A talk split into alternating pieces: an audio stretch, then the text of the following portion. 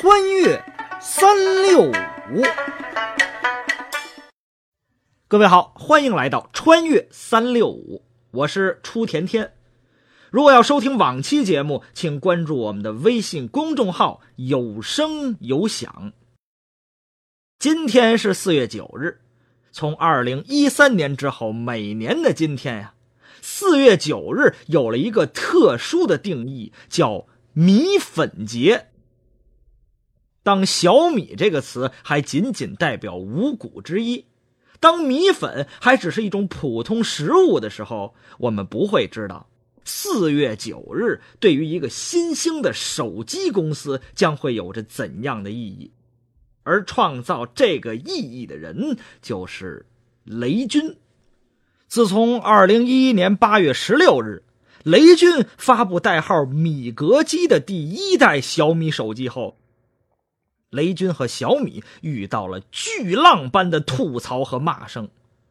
一个转折点是二零一三年四月九日米粉节，雷军首次宣布小米的营收。二零一二年，小米销售手机七百一十九万台，实现营收一百二十六点五亿元，纳了十九亿的税。有人调侃说呀。先爬上山顶，再往下踢石头，这才是雷军真正的成功学。咱们先说这先爬上山顶。雷布斯同学经常说：“我之所以成功，是因为站在风口，猪也能飞。”风口是真实的，雷军却不是真的猪啊。很多人说小米的产品内部靠拼装，外观靠抄袭，营销靠耍流氓。这个说法呀，其实存在逻辑上的漏洞。如果仅仅靠拼装、抄袭、耍流氓就可以名扬天下，那为何没有第二个雷军获得这样的成绩呢？即使拼装，也得有本事说服、打动高通这样的巨头，以可以接受的条款优先给你供货。即使是拼装，也得有对产品的深入了解和毒辣的眼光，去挑选台日韩真正优秀又适合自己的供应链厂商。耍流氓听起来很爽，可并非人人都能耍得风生水起呀。差别在于呀，你耍流氓，别人一眼识破，理都不理你；雷军耍流氓，可以耍得别人团团转。在雷布斯同学的眼中，耍流氓其实也是有技术含量的。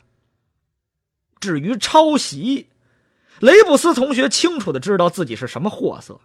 在他眼中，从米 UI 到外观工业设计，与其丑人多作怪，不如大大方方拿别人的成果为己所用。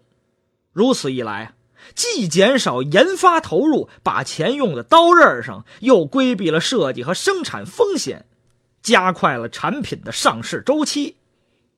再说这往下踢石头，严格来说，雷布斯同学不是先爬上山顶再往下踢石头的，他是一边往上爬一边往下踢。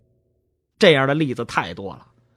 雷军朝媒体踢的小石头，朝企业踢的大石头，粗算就有如下这些：比如，把科技圈当娱乐圈，自编自导自演假新闻求关注；还有入股收购一系列对产品舆论有影响的中立机构或媒体，借助自身的影响力以大欺小，虚假定价以及出货渠道的不透明。还有什么水军呢？抄袭呀，哎，多了去了。雷军说：“做任何事情都应该有前瞻性，需要看五年以后的事情，想三年，认认真真做好一两年。”他以前做金山的时候，就觉得美国市场、日本市场、韩国市场比他们领先五年以上。他在二零零六零七年的时候，成功预测了今天的移动互联网形势。于是，他从二零零六年就开始在台风口那儿等着，投资许多移动互联网公司。现在看来，他算是赌对了。如果没有这种预见性，他说自己绝对不会想到去做小米。一听到这么多公司竞争这么激烈，根本就没法干呢。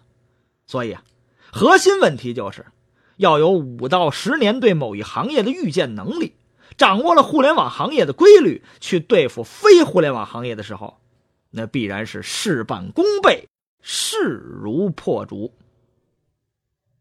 关注我们的微信公众号“有声有响”，就可以看到文字版的故事内容，也可以收听到其他好听的节目。